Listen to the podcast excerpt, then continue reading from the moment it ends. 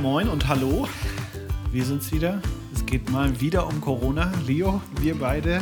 Mein Name ist Felix. Ich sitze hier gegenüber von Leo. Und äh, schön, dass du da bist, Leo. Danke. Ich freue mich auch weiter mit dir mich zu unterhalten über dieses tolles Thema. Heute wollen wir uns ein bisschen ähm, nach unseren langen Ausführungen beim letzten Mal soll es ein bisschen um die Praxis gehen. Mhm. Ähm, wir haben viel darüber gesprochen, impfen, nicht impfen, ja, nein, Adiaphoron und so weiter und so fort. Ganz, ganz tief abgetaucht in die Themen. Jetzt ähm, geht es mir so ein bisschen darum, ich will heute von dir hören, oder wir wollen heute von dir hören, wie können wir denn jetzt im Moment, hier und heute, unser Miteinander gestalten? Mhm. Ähm, und meine erste Frage, die ich da habe, weil die Stimmung gerade so aufgeladen ist, ähm, wie kann ich eine Position so im Miteinander, im Gespräch oder so, wie kann ich so eine, also so eine Position stehen lassen, obwohl ich sie sehr fragwürdig finde oder sogar falsch? Ähm, wie schaffe ich es, eine Person dann nicht sofort abzuschreiben oder ja. zu verurteilen oder sonst irgendwas? Was würdest du sagen? Wie, ja. wie kann ich vorgehen? Ja das ist, wo ich ähm, den Unterschied zwischen äh, eben Sünde, moralisches Falsch zwischen Mensch und Gott mhm. und dann zwischen Menschen und Menschen sehen, sehen würde und, ähm, und Wahrheit, also eine Entscheidung zu treffen, die nicht die Wahrheit entspricht, was aber nicht eine moralische Fall zwischen Mensch und Gott ähm, Vorausgesetzt, es zu keinen Schaden zwischen Menschen und Menschen bringt. Wir werden mehr darüber sprechen. Aber wenn es eine Diaphoren ist, wie wir versucht haben zu argumentieren, ähm, dann ist das die einzige Kategorie, die uns helfen kann zu sagen oder ermöglicht kann zu sagen, okay, ich bin überzeugt, das ist der Weg. Felix ist nicht überzeugt, das ist der Weg. Aber ich glaube nicht, dass Gott Felix jetzt, dass Gott das zwischen Felix und ihm stehen lässt. Eher was, was zwischen mir und dir steht. Das zwischen mir und dir steht, aber nicht zwischen Gott und Felix. Und das ist schon eine wichtige Sache, weil wenn, wenn ich das verstehen kann, dann ist Felix jetzt nicht ein Sünder, bedeutet einen moralischen, verletzenden Mensch. Und ich kann also ich darf es sogar, sogar bei Leuten, die ein anderes moralisches Leben haben, nicht tun. Aber ich soll Felix, es verändert die Art und Weise, wie ich Felix beobachte, betrachte. Es bringt verurteilende Einstellungen weg. Wie kann, also ich höre sehr oft, ähm, viele Leute noch so, wie kann ein Christ so und so und so denken? Natürlich, ein Christ kann so und so, so denken.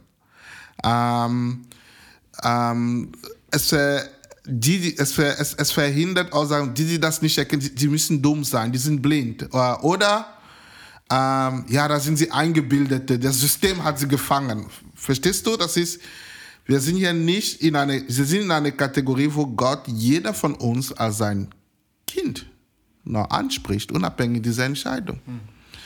Ähm, ich finde, das ist sehr wichtig, äh, erstmal zu gehen. Und das bedeutet im Miteinander, wir sollen uns wirklich von verurteilenden Aussagen, weil die sind die, das sind die Sachen, die das, ähm, die, die Situation richtig schwer, kompliziert macht. Also viel hat auch mit der Sprache zu tun. Ähm, sehr viel hat mit der Sprache zu tun. Ähm, man kann von Querdenker sprechen. Und es kann für manche Leute eine Wertung bedeuten. Das ist so, wenn viele Leute mich manchmal auf die Straße sehen und fangen an, plötzlich mit mir Englisch zu sprechen. Also in die Art und Weise, wie sie mit mir umgehen, schränken sie, machen sie ein Urteil. Und da muss man sehr aufpassen wie man, gerade weil die Situation beladen ist, wie man sich nicht gegenseitig ausschieben. Und dann finde ich, man muss sich auch verabschieden von Begriffen, die eine subtile ähm, Urteil bringen. Ich höre sehr oft Leute, die nicht geimpft sind und sie dann, ich sage so, mit den Empfehlungen nicht so genau nehmen, also jetzt 2G, 3G und Genau, sowas. wenn man privat besucht, dann wirst du Aussagen hören, wir sind da ganz locker oder wir sind da ganz entspannt. Was ja impliziert, dass Wa- andere nicht locker, nicht entspannt Das ist eben der Punkt. Das sind subtile, das sind subtile Verurteilungen und so, für sowas müssen wir geschult sein, weil das verbreitet, unabhängig davon, ob man es glaubt, das verbreitet ein schweres Gefühl des, äh, des Miteinander. Dann, ne? Oder die anderen sind ein bisschen ähm, schlampig, die, die sind unvernünftig. Nicht verantwortungsbewusst. nicht verantwortungsbewusst. Na, Diese ganzen Sachen, da muss man darauf achten, wie man formuliert. Ich meine, ich kann auch sagen, ähm, bei mir, wenn du kommst, brauchst nicht, du brauchst nicht einen Test machen. Ich muss ja aber nicht sagen, dass ich locker bin. Und da finde ich, die erste Ebene ist die Sprache. Wir müssen an die, eine Sprache vermitteln, die nicht einem wir gegen euch Einstellung mit sich bringt oder Perspektive bringt. Danke. Finde ich irgendwie so anders. Wir müssen neue Worte finden. Ja, ne? ja, ja. Nee, finde ich, also finde ich sehr gut, weil es schließt keinen aus. Ja. Ähm, und hier ist jeder in der Verantwortung. Völlig Richtig. egal, was du denkst, was du nicht denkst. Ähm, völlig egal, wie sehr du davon überzeugt bist, dass du recht hast. Genau. Ähm, und es geht so ein bisschen in die Richtung meiner nächsten Frage jetzt, weil in den letzten zwei Folgen haben wir viel über das Impfen gesprochen. Ja, und inwiefern hängt Impfen oder Nicht-Impfen jetzt mit Nächstenliebe zusammen und so weiter. Ähm, aber mit Impfen oder Nicht-Impfen ist es ja nicht getan. Ja. Ne, Jetzt haben wir gerade schon über die Sprache gesprochen, aber was würdest du sagen, wie können wir denn jetzt im Moment, in dieser Zeit, mit diesen Beschränkungen, mit diesen, dieser aufgeladenen Stimmung, ähm, völlig unabhängig auch von unserem Impfstatus, wie können wir denn jetzt unseren Auftrag der Nächstenliebe leben? Ja, ja.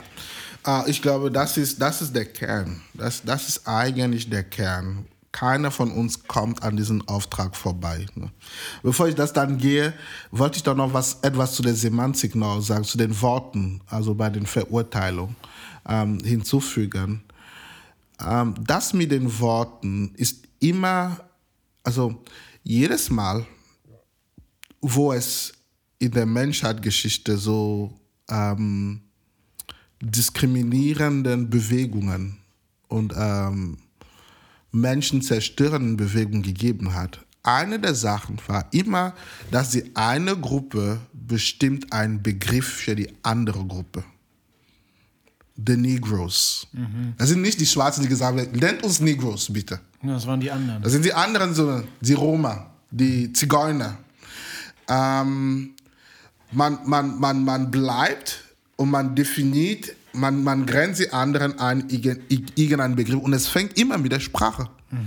Das heißt, die Art und Weise wirklich, wie man über, wie man redet, schafft langfristig die Trennung oder nicht und man darf, man darf nicht so äh, blind in diesem Bereich gehen, weil es ist eigentlich nicht die Impfung oder die Nicht-Impfung am Ende, die uns retten, die uns, äh, die das Problem sein wird, sondern die Spaltung, die wir schaffen, während wir auf diesem Prozess sind. Also das wollte ich da noch unterstreichen, weil das ist immer so in allen Bewegungen gewesen. Ähm, zum nächsten Liebe. Ich, ich glaube, dass wenn man wirklich nicht geimpft ist oder geimpft ist, die Motivation muss da sein und, es, und wir kommen wirklich nicht an diesem Thema vorbei. Ich nehme ein Beispiel. Ich habe etwas hier in Deutschland gelernt, das gibt es nicht bei uns. Wenn äh, du hast einen Termin mit jemandem, ihr sollt euch treffen, und dann ruft dich die Person an und sagt, weißt du, ich habe mich heute erkältet, ähm, ich kann nicht kommen.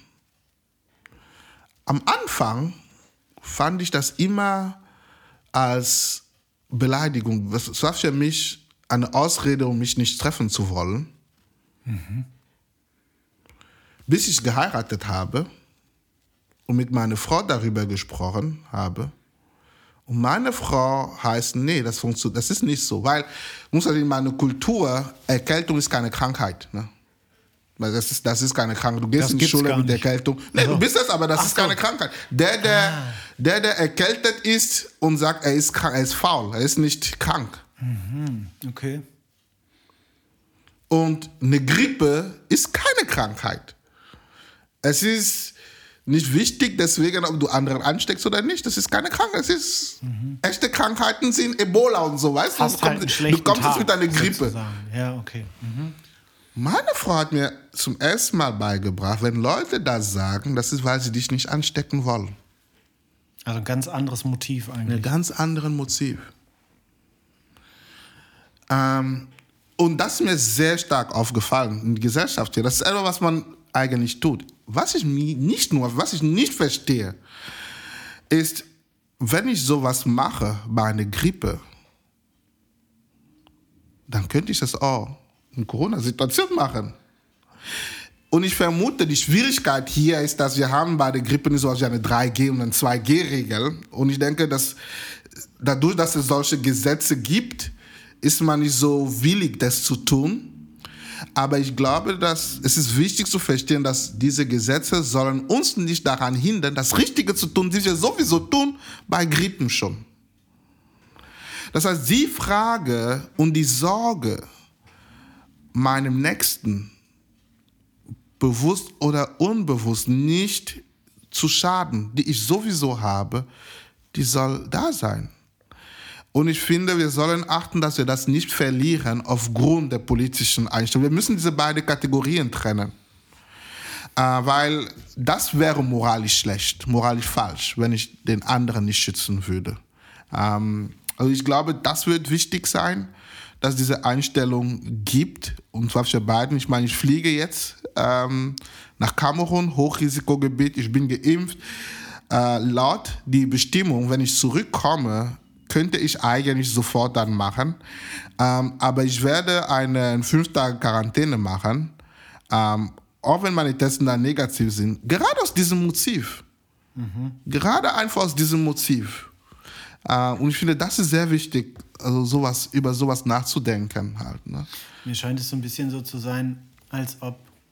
Also es ist ja nicht so, als wäre das jetzt seit zwei Monaten so und wir sind alle. Also ich weiß noch am Anfang, ähm, Leute waren, äh, Leute waren mit Handschuhen einkaufen. Ja. Als es gerade losging. Genau. Ähm, man war super vorsichtig. Man hat sich nicht mal irgendwie so, ein, so eine hygienische Begrüßung gegeben. Ja. Man hat sich irgendwie, man, ne? Genau. Leute haben, sind nicht in die Wohnung einer anderen Person gegangen. Sie haben sich dann lieber auf der Straße hingestellt und mit dir am Balkon gesprochen. Genau. Das war das der Termin, den ja. du mit der Person hattest. So. Das war am Anfang so. Und ich, ich, mir scheint es halt so ein bisschen so zu sein, das merke ich auch bei mir selber. Ja. Man ist halt einfach müde. Man ist müde, ja. Aber ich glaube, äh, weil die Motivation, ich vermute, die Motivation könnte stärker Selbstschutz gewesen sein. Mhm. Weil das verändert etwas. Wenn meine Motivation Selbstschutz war und ich bin geimpft, dann habe ich Schutz. Mhm. Im gewissen Sinn. Nun, wenn Omikron kommt und ich weiß nicht mehr, dann, dann ziehe ich mich wieder zurück. Ja, ja. Ne? Mhm. Aber den Abstand, den man genommen hat, ich denke, das Motiv des Selbstschutzes war stärker als den Schutz der anderen wirklich dann, und das ist das, was sich gerade jetzt zeigt, wo Leute das Gefühl haben, ähm, die Impfung ähm, schützt sie oder das schützt nicht wirklich, dann denken sie, ja, wieso mache ich das dann nochmal? Weil, weil das Motiv war Schutz, nicht Nächstenliebe. Und ich denke, wenn, wenn wir an diesen Motiven aus Nächstenliebe arbeiten, dann merkt man, eigentlich hat sich nichts geändert. Wir wissen nicht, ob die Impfung meinen Nächsten immer genau schützt. Mhm. Und deswegen brauche ich es. Also praktisch würde ich sagen, ähm, es ist gut, wenn man sich besucht, offen damit umzugehen und den anderen fragen, was ist da? Wie kann ich es machen? Wie, sag mir, äh, wie ich dich auch schützen kann. Ähm, und wenn du auch kommst, sag mir, wie es ist. Und, und hier glaube ich, das, was Paulus auch uns beibringt mit der Diaphoron, ist sehr wichtig. Paulus bringt eigentlich bei, den Starken soll ich mir den Schwachen ähm, orientieren. Das bedeutet, in einer Gruppe, man orientiert sich immer nach den Leuten, die das höheren Eingrenzung Bedürfnis haben. Blöd gesagt, in einer Hauskirche von fünf wir wollen uns treffen, wir reden darüber, wer steht wie. Und wenn jemand da ist und er sagt, ich kann das nicht, ähm, ich kann das jetzt nicht so live machen, dann sollte man online das Ding machen. Mhm. Weil es kostet die anderen nicht dasselbe, verstehst du? Ähm, wenn es um die Nächstenliebe geht. Wenn der eine sagt, es wäre gut, wenn wir alle mit Masken hier sitzen und er ist sozusagen die höhere Einschränkung. Paulo sagt, naja, die, die das nicht brauchen, die können sich eher da orientieren. Als andersrum. Als andersrum. Und das ist eine wichtige, ein wichtiges Prinzip und ich wünsche mir als Gemeinde, dass in unsere Gruppentreffen, ähm, dass das immer im Blick bleibt, dass man darüber redet und sich an den Höheren orientiert, weil de facto, und das ist das, ist das Unglaubliche in diesem Land gerade, ähm, bei Gottesdienst oder sowas, ähm, es gibt bei Kirchen in ihren ritualen Treffen fast, es gibt keine Einschränkung. Ähm, deswegen, deswegen glaube ich auch nicht, dass wir an dem Punkt sind, wo wir darüber reden will, darüber, dass ähm, der Staat will Kirchen verfolgen, weil die sind eigentlich die Einzigen, die Vorteile haben. Mhm. Die sind die Einzigen, die Vorteile. Alle, eigentlich müssen alle anderen, alle anderen sind äh, ja. eingeschränkt und nur die können ihr Ding machen. Ähm, aber wenn das Motiv der Nächstenliebe existiert, dann gehen wir auch anders damit um. Und ich finde, das, ist, das, das muss uns weiterhin prägen. Mhm. Darüber reden, fragen wir, es ist Nächstenliebe leben. Mhm. Ja. Mhm. Danke dafür. Ich spitze es mal noch ein bisschen zu. Ja. ähm, ich befinde mich jetzt beispielsweise in einem Gespräch. Ich sitze mit einem guten Freund bei mir auf dem Sofa zu Hause. Wir trinken zusammen lecker Bierchen. Und ich habe mit ihm noch nie über diese Frage geredet. Hm. Hm. Aber jetzt kommen wir da drauf. Mhm. Und es stellt sich heraus, er hat eine völlig andere Auffassung als ich. Ja. Völlig anders. Ja. Er bezieht seine Informationen aus ganz anderen Quellen als ich. er ist aber genauso überzeugt wie ich. Ja. Wie kann ich dafür sorgen, dass diese Freundschaft auch nach dem Gespräch noch besteht? Hm. Das ist eine sehr gute Sache. Ich denke, wenn du ersten, die zwei ersten Schritte verstehst, dass du nicht denkst, der ist dumm. Ja. Und dass man ähm, neben unserer Überzeugung die Fragen stellt, wie können wir uns schützen? Das ist unsere Motivation. Ähm, dann, ich denke, eine wichtige Sache, und, und das müssen wir in unserer Kultur neu gewinnen, wir müssen einfach reden können. Man muss reden können. Und man muss einen gesunden Reden finden. Wir müssen die Kunst der gesunde Diskurs entdecken. Hm. Ähm, in Jesaja 1, Vers 18, äh, Vers 12, fängt Gott eigentlich die ganze Sünde von Israel zu nennen. Was sie falsch und falsch und falsch gemacht Und am 18 macht er etwas sehr interessant. Er sagt, nun, lasst uns miteinander rechten. Selbst wenn eure Sünde schwarz sind oder rot sind wie Popo, ich werde sie, wir werden sie weiß wie Schnee machen. Das ist ein sehr interessanter Punkt. Was Gott sagt ist, es gibt was zwischen wir, aber ich will es aus dem Weg schaffen. Mhm. Wie machen wir es? Indem wir miteinander rechten. Deswegen glaube ich, dass Diskurs ist unglaublich wichtig. Wir müssen reden, aber das ist auch wichtig, wie wir dabei Gott sehen. Und das ist der erste Punkt des gesunden Redens. Die Intention zählt. Warum wollen wir reden? Ähm, und, und das war so ein bisschen der Punkt, auch wenn ich über ähm, Adiaphoron spreche, es soll die Möglichkeit zum Reden öffnen. Aber warum sollen wir jetzt reden? Nun, wir können reden, um einander zu überzeugen, dass jeder von uns Recht hat. Ja, so würde es wahrscheinlich bei mir relativ häufig laufen. So könnte das dann laufen halt. Ne? Ähm, aber ich denke, dass das Rechten wird nicht gut klappen. Die Motivation ist, wir müssen ein Reden finden, das uns hilft, das, was zwischen uns ist, aus dem Weg zu schaffen. Übrigens, jede Ehe sollte es auch lernen und jede Beziehung sollte es lernen. Ähm, und unsere Gesellschaft lernt es nicht mehr. Wie redet man zusammen? Entweder redet man gar nichts oder man redet schlecht. Ja, oder, also ich finde, ein großes Ding ist ja auch, es interessiert mich einfach nicht, was du sagst. Richtig. Ich sag dir einfach, wie es ist. Richtig. Und friss oder stirb und fertig aus. Fertig aus. Ja. Ähm, also wir brauchen eine gesunde Streitkultur. Und da gibt es ein paar Bausteine, die wichtig sind. Ne? Also ich denke, reden, das Rechten bedeutet auch einen klar definierten Rahmen. Gerade bei Fragen wie Corona, die persönlich sind, die ganz tief persönlich, ich meine, bei einer Impfung, ja, weißt du, am Ende, es geht auch noch um meinen Körper. Weißt du, was, was kommt in meinen Körper hinein? Diese Frage existiert einfach. Was kommt rein in meinen Körper? Ähm, und für manchen, das ist sehr, sehr privat. Und weil es auch politisch so hochgepauscht ist, ähm, man tut gut da drin, ähm, einen guten Rahmen zu machen. Guck mal, für, du kommst nicht auf der Straße, du siehst mich und du fragst mich, wie viel gibt es auf deinem Konto, Lionel? Verstehst du? Also aus dem Nichts heraus, so geht man nicht mit privaten Fragen rum. Sondern der Banker, wenn er über mein Geld reden möchte, der ruft an und der macht einen Termin und der fragt, ob ich dann reden möchte. So geht man mit privaten Fragen um. Das bedeutet, die Person darf nicht überrumpeln und die Person muss reden wollen. Wir müssen reden wollen mhm. über diesen Punkt. Das muss man checken. Da, wo es nicht geht, dann geht es einfach nicht. Aber dieser erste Punkt ist unglaublich wichtig. Ähm, haben wir sozusagen einen sicheren Rahmen. Will er reden und, und haben wir einen Rahmen, wo wir auch wissen. Das beschützt auch, dass das Thema in allen anderen Gesprächen ausartet wieder, rauskommt. Ne? Äh, man ist dann und man stellt die Frage, ja, wer sind die Geimpfte hier erstmal zusammen?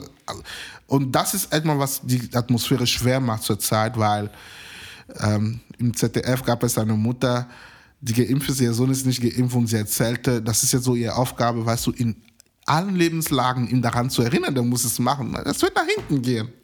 Ne? Also, und das ist, das ist ein wichtiger Punkt, was ich da drin sehen würde. Äh, erst einmal. Der zweite Punkt ist beim gesunden Streiten.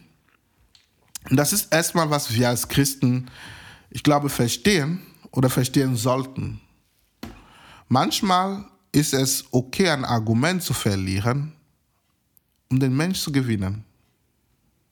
Mhm, kannst das, das, da bin ich gespannt, wie du das erklärst. Ähm, lass uns mal das auf Glaubensgespräch gehen, weil die, ich finde, die sind so ähnlich wie Corona-Fragen. Sehr persönlich. Sehr das ist persönlich, es geht um Überzeugung, da sind starke Überzeugungen dahinter, viele Emotionen dann manchmal. Und wenn ich im Glaubensgespräch, sagen wir so, mit einem überzeugten Moslem komme, es ist nicht das Ziel, dass ich ihm immer zeige, wo liegt er überall falsch in Bezug auf Jesus und wie ich Jesus sehen würde. Weil wenn ich es machen wollen würde, zu jedem Argument, was er hat, das Gegenargument zu bringen, wie es anders geht, ähm, das wird zu Krieg werden. Es wird zu Krieg sein. Was bedeutet das? Wenn ich, und das gilt ja beides, wenn ich wirklich jemanden gewinnen möchte, ich muss einfach, ich kann nicht je, zu jedem Argument ein Gegenargument bringen. Das ist kein, das, da, da gewinne ich vielleicht die Streitbattle, aber nach dem Gespräch stehen wir noch weiter voneinander als vor dem Gespräch. Ja. Ähm, Vielmehr, wenn ich mit Moslem rede, ich höre, wo sind Punkte, wo wir uns ähnlich sind. Die will ich betonen. Wo sind wir uns einig? Ich hoffe, dass wir als Gemeinde über Nächstenliebe uns einig sind. Und deswegen würde ich das betonen. Wie leben wir das ganze Nächstenliebe jetzt dann halt? Ah ja, vielleicht machen wir äh, mehr Abstand und sowas dann halt. Ne? Wo sind Punkte, wo wir uns einig sind? Ähm, und wo sind Punkte, wo es sich lohnt, zu reden, eine Gegenmeinung zu haben und sie dann rüberzubringen? Wo sind Punkte, wo ich mein Gegenüber Empathie signalisiere? Ich denke nicht wie du, aber wenn ich deine Prägung, deine Erfahrung und deine Persönlichkeit hätte, würde ich, ich kann verstehen, dass du so denkst. Ich, ich, ich, kann, ich kann verstehen, sogar stehen lassen. Ähm, ich muss nicht gegen deine Ängste argumentieren, ich kann sie stehen lassen. Äh, ich kann sehr andere Sichten dann bringen. Und das Dritte, was ich bei den Muslimen tue, ist dann, ich bringe Aussagen, die für mich Wahrheiten sind, als andere Sichtweisen. Ich sage nicht den Imam, lieber Imam, Jesus ist der Weg, die Wahrheit und das Leben, sondern ich bestätige, was er gesagt hat über Allah und wie er auch Jesus dargestellt hat, Gemeinsamkeiten suchen, aber dann sage ich ihm, das ist, das ist gut, ich bestätige ihn und aber ein Weg, wie man es auch verstehen könnte mit Jesus, und das ist der Weg, was ich stark lese in dem Evangelium, ist, dass er ein bisschen mehr als ein Prophet war. Weil wenn man das, das, das, das sieht, bringe ich meine Fakten und dann denkt er darüber nach. Siehst du, aber ich, ich, es ist ein Perspektivenwechsel was ich machen möchte. Mhm. Und mit dieser Art, ich will dich nicht, ich will nicht gegen dich argumentieren, ich will dir eine andere Perspektiven zeigen. Ich lade dich ein, die Sachen zu sehen, wie ich sehe. Und dann ist es deine Frage.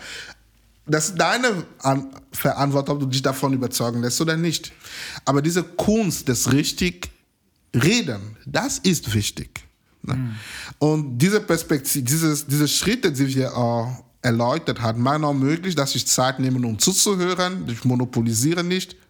Ähm, ähm, und ich biete einfach anderen Perspektiven an. Hm. Und dann argumentiere, warum sie sinnvoll sind.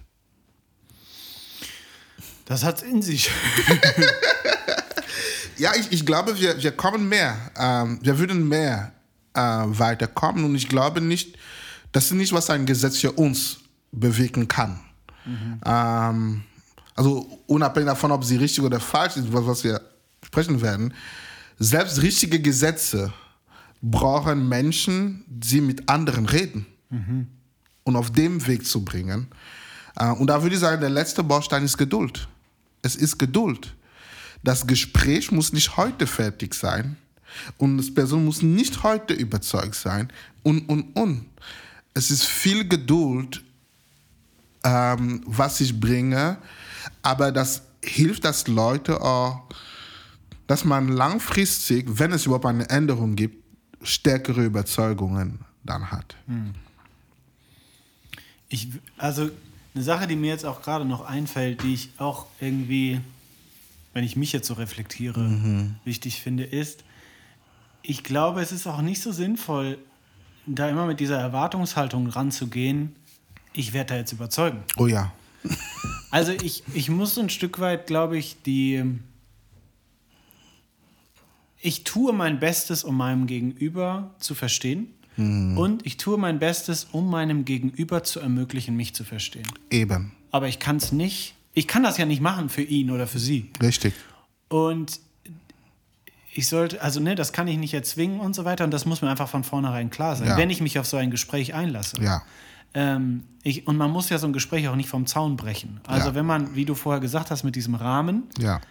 ja, wenn es nicht dazu kommt, vielleicht wäre es klug, bevor ich mich und meinem Kumpel, von dem ich gerade gesprochen habe, wenn wir auf dem Sofa sitzen, vielleicht sagen wir lieber nach zwei Minuten, weißt du was, vielleicht nicht jetzt und hier. Vielleicht passt es jetzt nicht hier. Ja, genau. Richtig, genau, ja. ja. Und das ist das. Ja. Und die, die, das hat die Kraft, auch das stehen zu lassen, abzubrechen wenn es dann, wenn es dann nicht geht, dann halt, ne? Ja. Aber also so würde ich, so könnte ich mir vorstellen, dass in der Praxis es uns hilft, ähm, also nicht nur als Gemeinde, sondern auch mit anderen ähm, äh, besser klarzukommen in diesen Sachen. Ähm, aber der Punkt Nächstenliebe, ich sehe das als sehr zentral. Ich erinnere mich an die Frage bei der letzten Gruppe noch, wo ein unserer Hörer erzählte von der Situation in dem Hauskreis, ähm, und wo es wichtig war, Kinder zu schützen. Ähm, und ich finde, so manchmal wird Nächstenliebe Grenzen zeigen müssen. Oh. Es ist nur wichtig, dass es aus Liebe geschieht. Mhm. Aus Liebe zu anderen. Also ich denke nicht, dass es immer falsch, dass es bedeutet, es wird immer gut klappen, dass man zusammenkommen kann. Nicht unbedingt. Weil Nächstenliebe wird manchmal, also aus Liebe Grenzen zeigen. Aber wichtig ist, dass man gut hinbekommen, diesen Gesetzen außerhalb einem Gesetzrahmen zu schaffen, um, um, um sozusagen zu einem Nächstenliebe-Konsens zu kommen, mhm. indem man immer auf den anderen achtet. Und ich denke, mit diesem Weg werden wir viel erfolgreicher sein ähm, als, als andersrum. Und deswegen müssen wir auch für uns als Gemeinde, wenn wir jetzt die Frage stellen, wie soll es mit unserem Gottesdienst in Zukunft sein? Wir müssen zu einem Nächstenliebe-Konsens kommen. Nächstenliebe-Konsens. Mhm.